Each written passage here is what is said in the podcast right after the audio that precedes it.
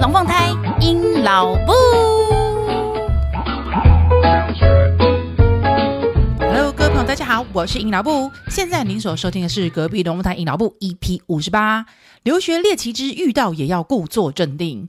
今天这一集呢，要来聊一聊跟大家不太一样的留学经验。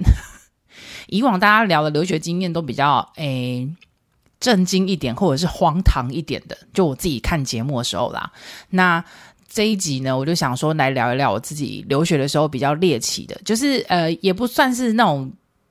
几诶，要多猎奇呢？其实里面有包含，就是我觉得比较少人拿出来聊的一些事情。然后其实有的是蛮正面的哦，齁。那今天这一集的由来是因为我最近有个朋友呢，一直尝试想就说要做面包。然后因为他人是在，他是我在留学，就是在在美国的时候认识的朋友。然后呢，他那天突然间蹦出一句话说：“诶，我以前都不知道你会做。”诶，后来想到说，对耶。我觉得那很像那个食神那一部戏一样，就是呢，其实我在台湾的时候真的超废的，然后但是呢，到了就是留学没办法，想吃的心阻挡不住，阻挡不住你上进的心啊，然后所以呢，就是我就从在去美国念书之后呢，然后好像回来之后就变得好像那个去了厨艺学校一样，不过我觉得这是另外一个意外的收获啦，所以呢，今天就来聊一聊这些事情。然后呢，呃，因为上一集呢，我在讲那个小朋友讲脏话这件事情啊，就有收到一些回馈。然后其中有一个妈咪，应该是妈妈吧，然后他就问了我一个问题，我觉得想说，我先一开头现在跟大家回答一下好了。他就说呢，哎，我小孩不是骂脏话，我小孩是比中指，哎，怎么办？OK，其实中指呢算是一个国际脏话语言嘛，所以我还是把它归类在是脏话这一块。那既然是脏话这一块呢，其实处理程序，我自己的处理程序啊还是会一样。我的小孩好像还没有比中指，对，好吧，我也没有期待它发生啦。不过他们上次去那个夏令营的时候，我有看到那个同样是小学一二年级的孩子，他们就是在玩那个，诶，对，这个东西怎么还会还会流行啊？他们在玩那个阿鲁巴。哎，对不对？大家知道那个东西嘛？就是六七年级生、七八年级生、八年级生应该还遇得到吧？反正就是阿鲁巴很无聊，就把男生架起来，然后撞柱子。然后我那时候送他们去上参加那个夏令营的时候，我就看到班上的同学在玩。然后我儿子就是就是傻站在旁边看这样子，就是他也没有去帮忙，然后也没有喊出声音，因为对他来说那是他第一次看到，算是 whole new world。然后呢，我就只是回到家的时候，我跟他讲，我说。你觉得那个东西好玩吗？反正我们有探讨了一下子，所以嗯，我我的一个惯性就是齁，那个东西我都会先把它拿出来跟小孩讨论，然后赋予他极为无聊的一个一个答案，就是就是不是说无聊答案，就是说让我的孩子觉得那件事情是很无聊的、没有意义的，做了也没有用的事情，所以这一件事的话，就是希望他是避免参与啊。然后也不要被因为被人家煽动，然后就去做，就是这是我比较担心我小孩的部分，因为个性关系，我觉得我小孩应该是蛮容易受煽动的。我我觉得蛮多小孩其实平常乖乖啊，就是有一些状况，就是我觉得平常看起来乖乖啊，可是他们就是经不起煽动，就是自制力比较低一点。像我儿子就是，所以呢，我就会特别去讲到这一块。好，那回归来就是这个家长的问题，他就说呢，他们家小朋友是呃啊呃有诶，其实有两个问我中指的问题，那我就是。举其中一个好了，他们家呢就是有姐妹，然后是四岁跟七岁，然后是七岁的姐姐呢，就是在跟妹妹吵架当中比出了中指。好，那诶，就我的状，另外一个状况的话呢，其实是差更多岁。就是也是姐姐，然后但是是对弟弟，然后就差更多岁一点。好，那那这个状况之下呢，我就会就发就会发现统一规定就是的呃统一的一个标准就是两个都是比较年纪大的孩子在比中指。那年纪大的孩子在比中指呢，我想应该很少家长会在家里面对小孩比中指吧。我自己我会比中指，就是中指伸出来没有什么大太大的难处，我好像不会比我对在我小孩面前比，因为我知道的一件事情就是啊，他就不懂你比干嘛，就因为这个心理，所以呢，我的做法也会一样，就是当我的小孩比的时候，我就会问他说，我就会先问好状况，就是对方就是被你比的那个，他有没有那种哈，你骂我，对方有这种心情吗？那基本上如果对方没有的话，我就会开始跟他说，哇，你看。你北料刚呢，哈，你比了之后，对方还不懂你什么意思，这不是很糗吗？就是根本浪费时间的。然后呢，你自以为你骂了人家，然后但是他其实一点压根子都没有觉得你在骂他，这是浪费力、浪费的行为，而且对方也不会因为这样而改变了那个让你不爽的情绪或是不爽的情境。我说，那不然最好的一个状况就是还是回归到跟骂脏话一样，你那时候到底想表达什么？除了干掉他之外，你那时候想要表达的事情，就我们来解决吧。好，如果你那时候是在表达说他抢了你东西，那你就要用什么他懂的方式告诉他，哎，你这样做错喽，不是这样子的哦。一根中指解决不了问题的，要把话说出来，让别人懂，才有办法解决问题。所以我们是来解决问题的，我们不是在修养。哎，好，修养的话呢，就是比大小声啊，这个太无聊了，而且对方有时候可能还会觉得你大声个屁呀，我耳朵都聋了，我根本就听不懂。好。所以呢，其实我觉得比中指跟骂脏话是同样的意思啊，就是。厘清他们到底那个当下是想要表达什么意思，然后鼓励他们用他们的话啊，特别是对方要听得懂的话，把这一段话呢讲出来，才能够开始进行后面的沟通。因为你单纯的一个骂跟比中指，最卡的一件事情就是对方根本不懂你在骂什么，你那一句是在讲什么，然后你那个动作是在代表什么意思，你还在花，你还要再花时间给对方上课呢。所以呢。我会是这样教小朋友啦，给大家参考一下。万一比中指的话，哈，好，接下来呢就要进入本日的主题啦，就是来聊一聊留学的时候的猎奇。那我留学的时候是去美国，所以我今天大部分的时间，哎，对了，也只有美国能讲。好，我那时候念书的时候呢，比较特别的是，其实我念书之呃去留学之前，我从来没有去过美国。然后，所以呢，我的留学是我人生第一次到美国。那那时候为什么选美国？而且我一选的时候就是选洛杉矶。好，大家一定会讲说，哈，你学什么英文呢？啊？I know，我知道。但因为对于一个从来都没有去过美国的人来讲，我美国那时候有一个朋友在，就是就就。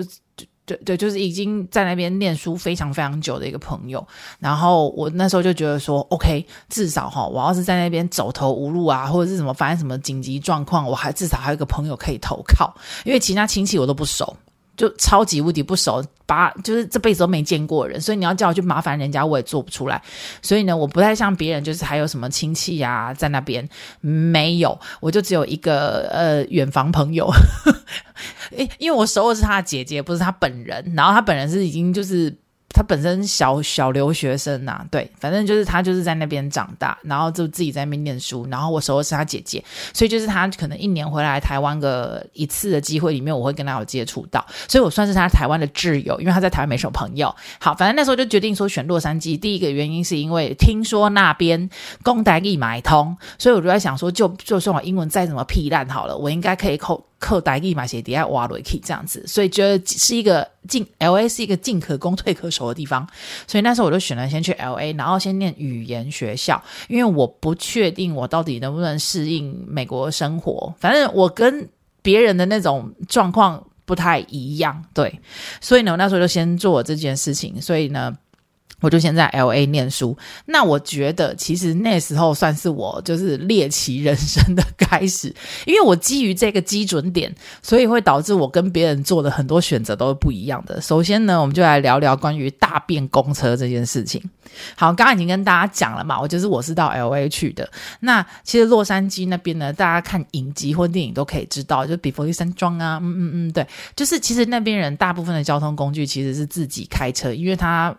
地就是地比较大嘛，所以大家就是要就是自己开车啊。他有没有交通工具？有，有大众交通工具，就是在比较市区的地方呢，会有那个轻轨啊。然后其实他们也有地一般的那个叫什么地铁啦，哎，火车，火车比较对。就是在其他远一点的城市也会有火车，可是真的没有像台湾这样子来看那么发达。它可能停个地方到你要去的学校，或是到你要去的地方，然后班次也很少，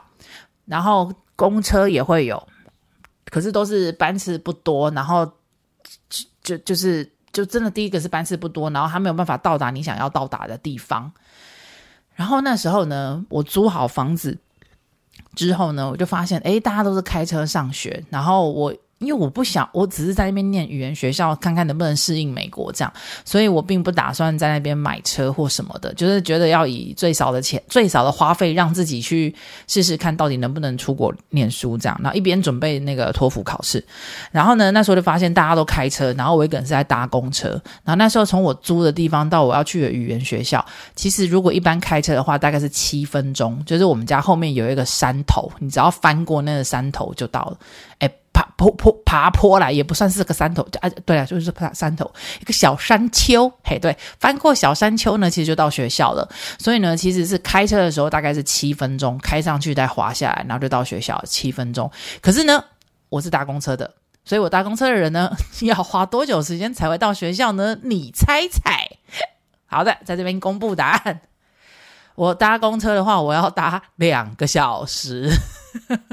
就是他会靠 low 啊，因为他没有这，然后也没有什么学校的接驳公车，什么都没有，没有没有没有这种东西。所以那时候我只要搭公车的时候，我就要花两个小时。然后那时候所有的人听到我是搭公车上学，全部都觉得我是个传奇，你知道吗？因为其实，在 LA 真的不太有人会搭大众交通工具去上班或干嘛，除非啦，他上班的地方是在那个 downtown。然后，所以他可能就从家里面附近的火车，然后搭轻轨进去。原因是因为当上里面的话呢，它的交通的那个密集度就会比较高，所以。可以这样做，但是像我们并，然后那边的市中心其实不太是学校的那种，那那看法跟台湾不太一样。他们那边的话就是那种金融金融工作的中心，所以白天的时候会很人声鼎沸，很多人大家都在那边上班。然后但是呢，下班时间一到呢，所有的车子都回归到自己，就是人潮全部回到自己家里面，downtown 变成一个万恶之都，就是那边。那边会变成所有流浪汉都跑出来啊，然后反正就是蛮可怕的，所以其实 downtown 晚上蛮少人会想要进去啊，大部分人就是回归到自己的家里面住宅区。那因为我学校并不是在 downtown 里面，我学校就是在住宅区那学学学术区那一种的，所以呢，我那时候就要花两个小时去上课，所以大家觉得我是个神经病啊。然后呢，刚刚既然讲了，就是大众运输工具不是 LA 人那么容易那么喜欢去乘坐的，所以呀、上面啊，金胎哥金大萨，就是那个上面啊，那公车上面不是都会有可以抓着的柱子吗？你都会永远发现那柱子怎么黏黏的，然后地板咻咻的，然后被乱画乱喷漆是常态，然后整台车臭臭的，然后有尿骚味，然后又有大便味，然后。呃，有垃圾之外，你还会看到很多咻咻的那个卫生纸。然后我还看过好多次是有针筒，就是小小的那种针筒，就是注射完的，然后丢在地上等等之类的。然后车上基本上坐的齁，我没有要种族歧视，好，但是就是有好，OK。车上基本上呢，白人坐的不太多，我蛮少遇到的白人。然后。我的上学时段来讲，上上学跟放学时段，我只会遇到偶尔，非常非常偶尔会遇到几个就是黄种人的老人，也不会是年轻人，就是黄种的老人，大概就是一个两个，他们可能要去买菜或是干嘛的而已会做，然后其他基本上就是都是游民诶、就是你看到的状况，就是直接在那边睡觉啊，干嘛？而且我记得没错的话，他们那个票价就是单一票价，没有像台北的什么两段式、一段式，没有。你就是花了那个钱的时候，你就可以坐到那一台公车下班为止，他也不会赶你。然后所以呢，很多游民就把那边当家，然后就在上面睡觉，睡很爽。那我有没有在上面看过大便？有啊，就是隔油塞啊，或是剉咧边啊那一种。而且我有当场看过那个。我真的是在美国念书期间赏鸡无数诶，那个鸡就是那个男生生殖器的那个鸡，超多次的，不管是在哪里，我觉得美国人非常非常不害臊，把自己的鸡鸡秀给大家看。反正就是我在任何一个地方我都看过鸡鸡，然后公车上也有，但是他不是那种暴露狂要吓你的，他是真的很自然的拿出来，就是 nature code，他要棒丢。他就直接在你面前掏出来，然后对着可能公车的角落，然后就棒就尿给你看这样子。好，所以呢，这一段一早就来这么 不舒服的，好。但是呢，在就跟跟跟大家说，遇到这状况的话，如果你的孩子要去美国念书，哎，还是要镇定一点，好，不然我要怎么上学呢？然后其实就有人那时候问过我说：“你干嘛不想要买脚踏车？”我有想过，我跟你讲，我曾经想过说啊，不然买个脚踏车好了，之后离开的时候可以卖掉啊。可是发现一件事情，我刚刚有说啊，我们家到学校是要爬一个山坡，哎，那山坡超陡的，我就想说，我要是开那些卡达车去，我差不多。我也恭喜你哦，被塞，所以后来我好像有试过一次，就是跟触鼻桃会有看那个小朋友可以会骑脚踏车，我跟他说，你可不可以脚踏车借我骑一下，我就试试看我能不能上那个坡。后来我发现我真的骑不上去，而且我可能真的骑不骑骑不了啦，所以后来呢，我就决定放弃了。因此呢，我在 LA 的大概一年的时间呢，就是都靠公车，然后还有那个朋友的接济。就是我很多朋友是因认识是因为呃觉得我在那边很可怜，然后只有公车，然后所以他们就会有时候就会顺路的话就会捞我去上学，这样感激他们。所以对，在在在同在同学上学好事一件，这些人都很有福气。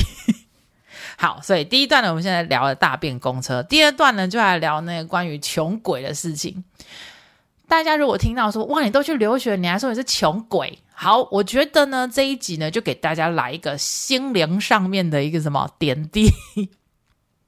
我当然知道大家都会觉得说，你一定是有钱才会出国去念书。不过我跟你大家讲一下，那时候我的心态是什么？我觉得应该蛮多人都是这个心态，所以才会告诉你说，我留学的时候我很穷。他那种穷啊，是因为比较来的。你想想看，在我们台湾的时候，卫生纸就是习惯那样子的物价，麦当劳你就是习惯那样子的物价，然后。任何一个东西，你已经习惯那样子的物价，可是因为呀、啊，美国的所得关系跟台湾真的是不同嘛，所以其实大家不能够直接贴黑来逼 J，，好，这个是蛮难的一件事情。在美国啊，他们可能不觉得他们的物价很高。那是因为他们的所得也高，然后物价整个也会提高，但是他们的比例就是对比关系跟台湾对比关系其实是差不多的啊，不过就是差在我们是拿台湾的钱跟在台湾土生土长的心态要去美国花钱的时候，刚开始真的还在那个适应期，你会觉得美国每样东西都好贵。像我接下来这一段呢，就要来讲那个穷哪点的，其实我也不懂。就是现在反过头来想，自己那时候真的有点荒唐了，大家就拿出来跟大家聊一聊。像那时候，因为就是刚到美国的时候，你就会拿来很多事情比较，所以你一定听过很多朋友告诉你说什么台湾一杯真奶，什么你们现在有六十五块买得到，五十五块买得到，美国一杯都嘛要四点七美金，四点五美金，五点五美金，就是一杯算下来要一百多块钱这样子，而且是。均价就是每一家不管多难喝，要熊拍里面那一种，它就是四块五块美金一杯。好，那。这就是这个感觉，你可能就会想说：天哪，我在台湾多少钱可以买到的东西，但是到美国说却要变成多少钱，就是很直觉性的去拿 拿那个价格来对比，那当然就是比不上啊。不过这是每一个人，我觉得留学的时候一开始去都一定会遇到的状况。像我本人就是，我那时候去的时候，我就觉得说：哇塞，真奶好贵哦，所以死都不喝。然后哇，外面餐厅好贵哦，我就真的很少吃，就一定要一定要在家煮这样子。然后那时候我还发现那个什么卫生纸。好贵哦，所以那时候卫生纸怎么解决呢？那些美国的 美，我就在学校的时候就会发现，哎，那个扫学校的那个阿阿姨啊，她都会留很大头、很大卷，真的超大卷的那种卫生纸。她就是有一些公司行号会放的啦，就是爆大一卷，比你手臂还要就哦，那也不是手臂，很像一个小车轮的。小车轮那么大那种卷筒卫生纸，但是纸质很差，就是美国卫生纸纸质很差，那是因为他们可以直接排到那个马桶里面，就是把它压掉这样子。所以呢，我那时候干的事情就是，没错，我拿学校的卫生纸回家用，紧家就无聊，也不是无聊，那时候真的觉得卫生纸好贵哦，然后就觉得说，哇塞，我能不能，而且在那边的话。哦，台湾的话，加油站啊，它就是你要是像中油，我我记得是中油，中油要是加满多少钱的时候，他其实就会拿卫生纸给你。然后有一些比较偏乡，一次他会拿两三盒给我，就是跟我说没关系，拿去用啦，我们用不完。然后在美国加油的时候，也不会有人拿卫生纸给你，然后路上也不会有人发那个广告卫生纸给你，所以卫生纸真的每一个每一张都要自己买耶。那时候的想法就这么可爱，所以呢，那时候因为呢卫生纸的关系，我觉得好贵，于是呢我就拿学校的卫生纸来用。好，所以呢，第一个就是关于卫生纸的部分。那另外一个部分呢，就是我念书的那时候，因为我知道后来有改。我念书的那时候呢，我就知道那个美国电影院呐、是不清场的。像台湾，你可能是买呃晚上五点四十分的什么什么电影，然后你那一场看那一场看完之后呢，一定会有服务生进去，然后就会叫大家离开，然后扫扫地啊、捡捡垃圾啊之之类的，反正就是要清场，要换下一场，这样要稍微整理一下。但美国的电影院啊，他们是不清场的。我念书的那时候，现在我不太确定了，呃，应该听说是没有了。对，好，我那时候呢就是不清场，也就是说呢，那家电影院呢，如果有五个电有五个影厅，然后它五个影厅就是会播电影嘛，然后它当然就是播完之后会休息一下，因为它要倒带啊，然后。大，然后顺便也要就是门，就是大家会开了就出来这样子。然后就我发现一件事情，美国的电影院是不清场的。所以呢，那时候我只要这这就是穷留学生会干的事。其实电影票那时候我记得不贵，我那时候去看的电影票好像是六块七块美金，其实跟台湾大概啊、差不差不太多，就是大概台币。两百块，一百八到两百一中间这样子，好，然后呃，然后我就那时候就是会早上就先赶第一场，反正就是坐着公车，又是公车，然后就坐到那个 mall 里面，然后呢就买了一张电影票，随便挑一个你想看的啦，然后呢我就先进去那一个厅，然后就就看他，一直看，一直看，一直看，一直看，然后看完结束之后呢，就比如说我可能是在第一厅看。然后看了某一部戏，于是呢，我只要听到第二厅就还有声音，于是我就走进去啊。那非常有可能你进去第二厅的时候，那一部电影刚好放到最后的十分钟，没关系啊，我就坐在那边，然后就等下一部电影开始。那如果你是进去的时候是那一部电影的放在正中央，没关系，我就是多坐到下一部的正中央，就是把那个前后补起来，我就先看屁股再看前头，这样子也都可以。反正呢，那时候呢，我就是可以一整天泡在那个 mall 里面的电影院，然后把每一部电影都看完，然后觉得自己哇塞，我真厉害，就是呃，我就有花了七块美金，然后就看了大概六部电影。经不了，所以那时候对电影院不清场这件事情，我也可以靠就是六七亿美金看到吐啦。然后接下来呢，还有什么省钱妙招呢？就是麦当劳，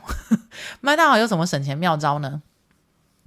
麦当劳啊，它的那个番茄酱啊，然后芥末酱啊，那一种，他们美国的时候都是装在一个超级无敌爆大的一个容器里面，所以其实我曾经干过这种事情，就是拿家里面的乐扣盒，然后去装番茄酱回家炒菜用。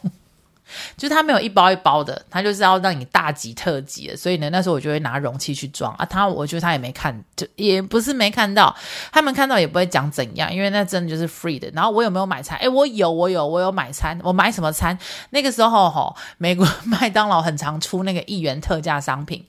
比如说什么。呃，六块鸡块，然后一块美金，所以我就会花六，我就会花一块美金，然后买六块鸡块，然后带一个那个乐扣盒，然后去挤了一满满一盒的那个番茄酱，回家可以沾酱啊、炒菜啊、煮菜啊等等的。所以那时候我也很爱麦当劳，然后它的其他胡椒盐是整碟一一就是一小包一小包的了，然后就是放在那边，所以你就。也没有人管理，你就拿吧。然后还有那个什么，他们会他们的那个番茄酱啊，其实会用一种纸小纸杯装。然后我觉得那小纸杯爆好用，就是可以拿来家里面就是分类啊，或者是就是你在做菜的时候一些小容器。所以呢，我就会拿一叠。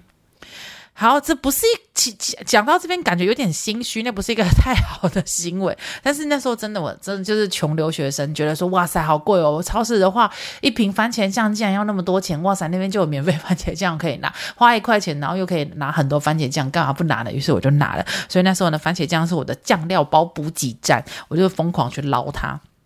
好，然后那那边的什么吸管。诶，吸管也是都会让你随便拿。不过美国那时候的吸管我觉得不太好用，真的台湾的吸管还是比较棒。所以那时候回来台湾之后，有时候都会从台湾带吸管过去，很有趣啦，都会带一些有的没的。然后再来呢，那那时候在美国的时候，因为想要省钱，然后我觉得美国这个这个观念。系统做得非常棒，就大家不知道有没有看过电视，然后有那个什么什么折价省钱网，诶，那个真的发生在我身上，因为他们啊很常把那个广告单塞满你们家的那个信箱，然后我真的就是非常兴气气去看那些广告单，除了一方面认识字之外，然后还要认识一下到底这个牌子卖的这个东西是什么，所以那时候我就会对于广告单这种东西非常感兴趣，然后你就会发现，诶，它处处都有折价，然后会有那种限期限的，有的时候是买大送。小有的时候是买二送一，然后有时候是截缴平节脚就免费换什么。然后我就觉得，呃，这个很酷。然后在超市的时候，其实也会有，你逛超市的时候，它会有一些转角，就会有贴一些什么 QR code 的部分，或是扫码，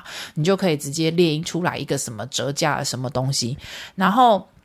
我还蛮喜欢的，那时候我就会开始去研究它，于是就会。累积一堆，然后在美国呢，会有一些就是折价网站。你要是上去上面呢，他都会有一些人非常认真的帮你整理好，就是哪个期间，你只要在网络上买什么，输入哪一个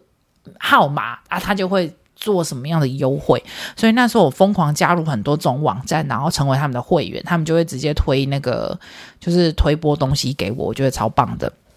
然后那时候我觉得最经典的一件事情是，那时候为了要增进英文的能力嘛，所以我就会晚上看电视，都会看一些脱口秀或者实境节目。我觉得那样子可以练习我的口语比较多。然后那时候我记得欧普拉有一次不知道在讲什么事情，反正呢他就是在讲说，诶，呃，反正他就是。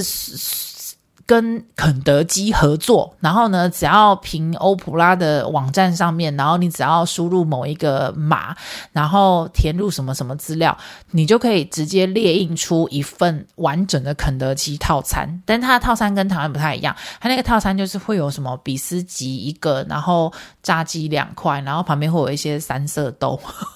就类似那一款的东西，然后一杯中杯饮料，就是这样的一个套餐。然后，然后那是欧普拉跟他们合作的。于是我记得那一次我超印象深刻，我上网申请了大概十几张吧。然后，哎，我也是好客的人哦，我有拿到学校分给我的同学。我的班课同学说：“你们去这个真的不用花钱，你只要拿去那个肯德基，然后他出来扫码之后，你就可以换一整份餐了。”我那时候真的造福很多留学生，好不好？那时候不管日本、日本、韩国，然后中国大陆的朋友，我全部都有送给大家。我说：“这个我发现，你们赶快拿去肯德基换，然后我自己又拿来换，对，就是至少省一餐嘛。好不好吃另当别论了。呃，美国的肯德基真的不好吃。好。”再来呢，有另外一件事情呢，也是穷鬼学留学生会干的事情。像那呃，我们家的宗教呢，其实是比较偏佛道教，就是就就就我就我们家不是基督教，不是天主教就对了。可是我其实是念基督教跟天主教学校出来的，所以我对于教会其实不陌生，只是没有到，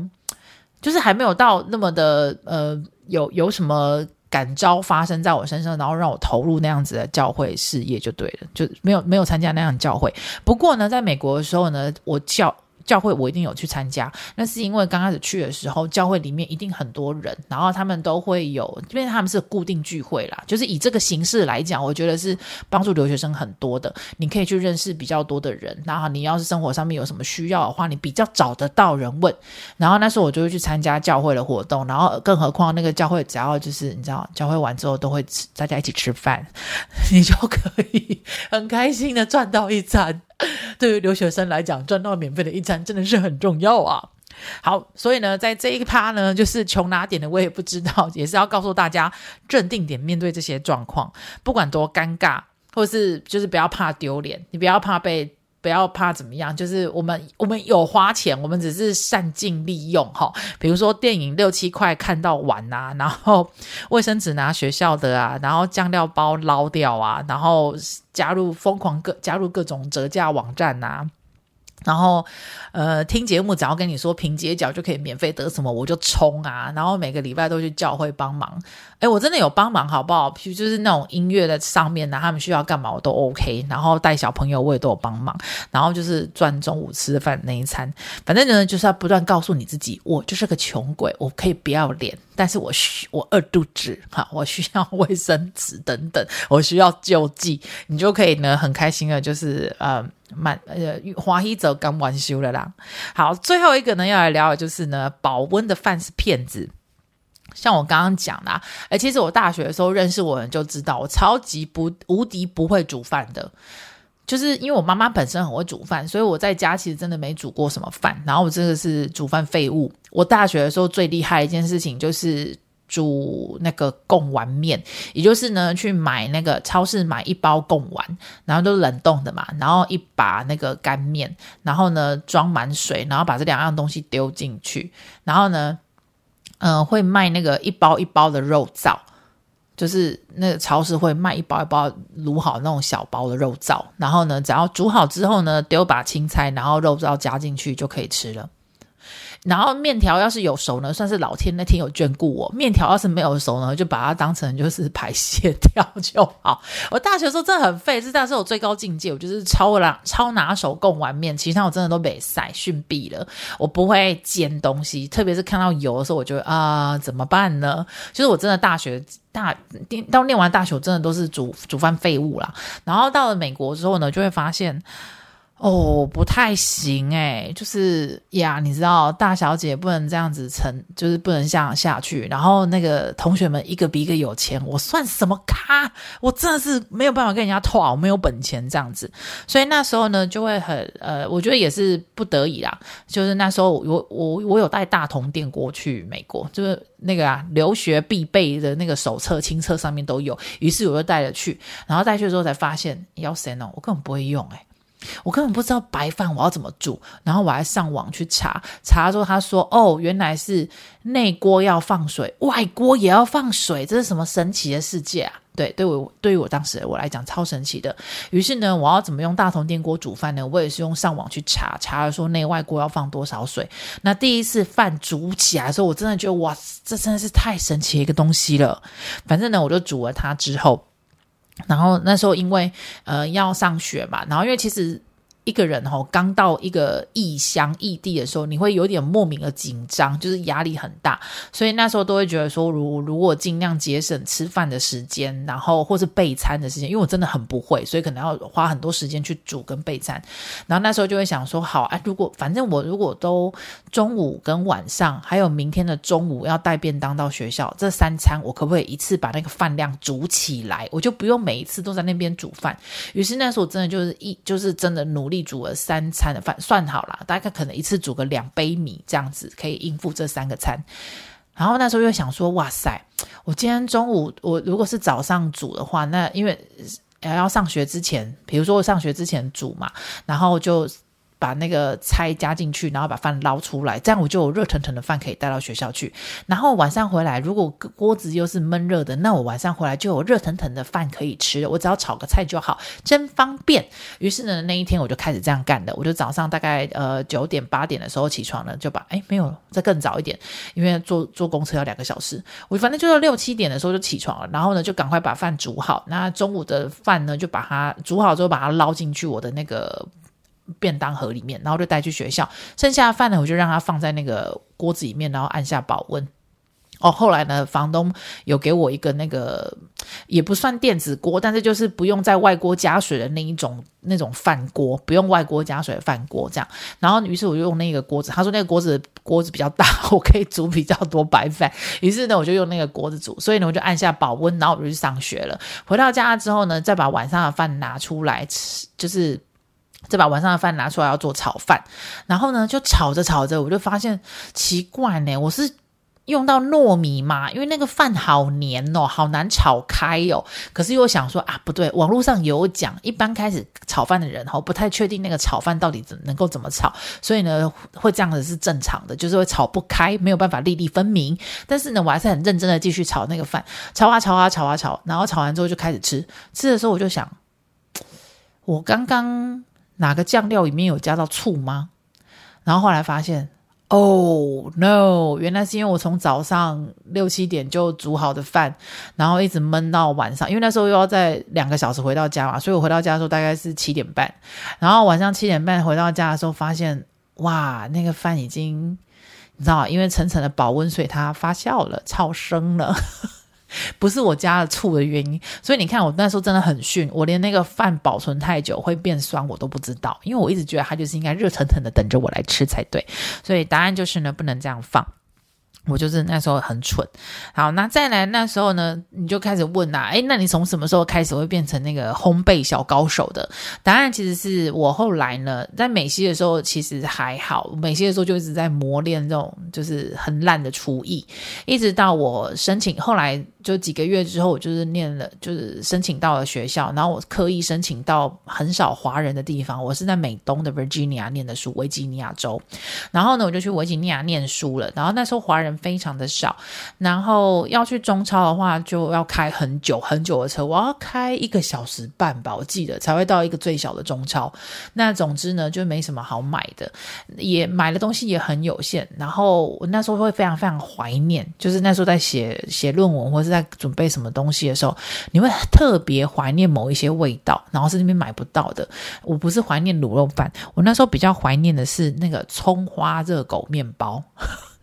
啊，因为那边不会卖这种东西呀、啊。美国人对于面包的想法就是啊，葱花。加热狗，这是什么搭配？很恶心。那所以没有人在卖，然后那边我们也没有什么中式的烘焙店，所以呢，那时候我就想说，那帮我上网看一下人家那个葱花热狗面包怎么做。于是呢，就开启了我那个无数失败的经验，所以我可以很体会那个开始做面包或者做蛋糕的人疯狂失败，因为我曾经也是这样来的。然后失败了，面包怎么办呢？吃不下，咬不下去，干嘛的？我就会拿去学校，然后喂鸟、喂燕子。然后呃，那个不是燕子，那是大雁，就是飞很很大只的那款燕子，我就喂它们。所以呢，昨天在想到这边的时候呢，我就在想，哇，那时候我还干过哪些？就是就是出过哪些菜？来跟大家细数一下哈。我那时候有做过呃寿司，然后是台式的寿司，就是卷你想吃的肉松。然后还有很多口味的台式面包，什么克林姆的啦，包红豆的啦，然后刚刚讲的葱花热狗啊，然后还有烤好之后外面抹沙拉之后再铺那个肉松的，就肉松面包、菠萝面包等等，这是我那时候都有做过。然后还有那个波呃泡芙，美国的泡芙呢就比较偏法式甜点店才会有的高级泡芙，可是我想吃的不是那一款，我想吃的就是那种西点面包店，然后就是短短料吧那一种。不要脆皮的壳，就是很普通的，然后里面塞的不要鲜奶油，因为很多泡芙都给我塞鲜奶油，超不喜欢的。我喜欢塞卡士达酱的，所以那时候我连泡芙都会开始自己烤。然后那时候呢，也会在逛超市的时候发现，诶，美国人啊，他们只出只吃某几个部位的肉，其他部位的肉有出，可是就会非常非常非常之无敌便宜。比如说像猪脚，诶，超大一箱，然后才两块美金。我就买回来炖猪脚啊，然后鸡脚也是啊。鸡脚的话，你看在台湾的卤味摊，我以前念大学的时候，卤鸡脚什么一只两块钱，诶，在美国不是诶，一大袋，真的大概三十只鸡脚吧，然后就是一块美金，因为真的没有人敢吃啊，所以呢，我那时候就买很多鸡脚跟 鸡脚、猪脚，然后就回来卤。那除了不吃鸡脚跟猪脚之外，还可以吃什么？答案是吃鸡腿，超便宜的。因为美国人的鸡胸肉很贵，他们认为那个才是好吃健康的。那鸡鸡鸡腿呢？他们就觉得太肥嫩，口感吃起来怪怪的。那反正就是造福了我们这一群人，所以呢，我就非常非常常买鸡腿肉，然后还有鸡脚类。然后我还做过很夸张的事情，是有一次我真的超级无敌想吃马吉，哎，那怎么办呢？那边没有人家卖马吉啊。于是呢，我就去中超买到了。就是煮米，然后就自己煮了煮米崩，然后呢，去就在中超那边都会卖一些很奇形怪状的炖药的器材，于是我就买了一个捣药的钵，就真的就是你可以看到那种就是中药行还有那种捣药钵，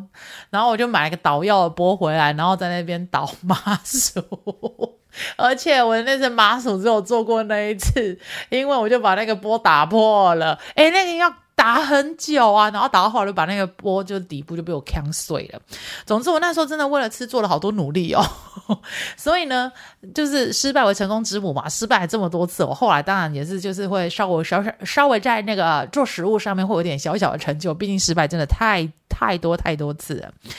好，以上呢，这边关于吃东西这一块，或是厨艺这一块呢，也是要镇定了。你要告诉你自己，烤箱只要没有爆炸，然后你没有把自己就是烫到送医院，然后或者是那个灭火器呀、洒水器没有自动洒水的话，那个都没有问题，这个都是小事。然后如果吃的东西不熟啊，会不会怎么样？放心好，你只要那个胃散多带几包。对，就是试吃的时候发现，哦天哪，这个太可怕了，然后就多吃两包 那个胃散就过去了。好啦，以上呢就是跟大家聊一聊呢，关于可能比较不会在别人留学生活里面听到一些比较猎奇的部分啦。那我是想说，因为你也知道嘛，就是新的一年要到了，然后有很多的学子。好，突然间变得好震惊起来。会有很多人呢，就是可能要出国去念书的计划，然后开始要起跑。有的是冬天就过去，二三月就过去；有的是要到明年的九月。那我是觉得说呢，很多时候很多人会用我没有出国念书，但是我是用听来的那种片刻印象去揣摩你应该怎么样。我只能跟大家讲说，其实有时候去留学的那一个人心里面想的，跟他遇到的状况。嗯，不是旁边的人可以去预测，所以今天呢，提供了一下我那时候刚开始去留学的时候发生的一些心灵上跟做法上面，现在听起来有点有点夸张跟荒唐的心境啦。好，跟大家分享。那如果呢，你有什么留学上面的一些呃生活的疑疑问啊，我不知道我能不能回答，但应该就问吧。就是谁知道有问有机会。如果你有任何想法跟意见呢，欢迎你到 FB 还有 IG 寻找隔壁龙凤胎阴老木，你可以私讯给我，你也可以留言给我，然后呢，我就会想办法在节目里面回答你。那我们就下个礼拜再见喽，拜拜！哎，不要忘记哦，把我的 Podcast 要分享给你的朋友哈，好，拜拜。